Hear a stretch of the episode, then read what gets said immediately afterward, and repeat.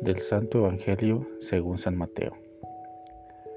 Una vez que Jesús caminaba por la ribera del mar de Galilea, vio a dos hermanos, Simón, llamado después Pedro, y Andrés, los cuales estaban echando las redes al mar, porque eran pescadores. Jesús les dijo, Síganme y los haré pescadores de hombres. Ellos inmediatamente dejaron las redes y lo siguieron.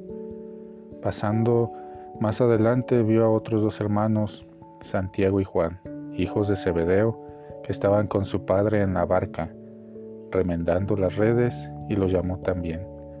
Ellos, dejando enseguida la barca y a su padre, lo siguieron. Palabra del Señor. La comunidad necesita nuevos discípulos.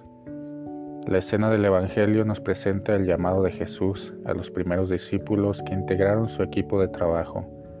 Eran personas comunes que estaban trabajando como pescadores y que escucharon la invitación de Jesús y lo siguieron de forma inmediata. Un seguimiento que fue una decisión para toda la vida y un compromiso que se renueva cada día en la relación con Jesús.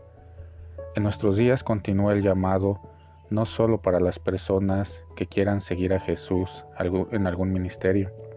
También existen otras vocaciones en la vida de la iglesia y del pueblo de Dios.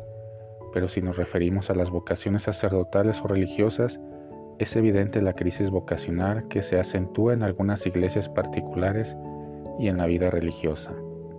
La crisis nos muestra un abanico de posibles causas, ya sea en la respuesta como en la perseverancia de los mismos llamados.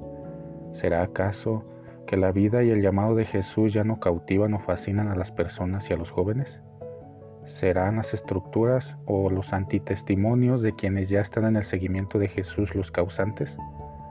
Cierto es que si hay vocaciones, sí las hay, pero algo falla en nuestra estructura, que la persona de Jesús no logra fascinar como en su tiempo, pues Él atraía y motivaba a las personas para que lo siguieran.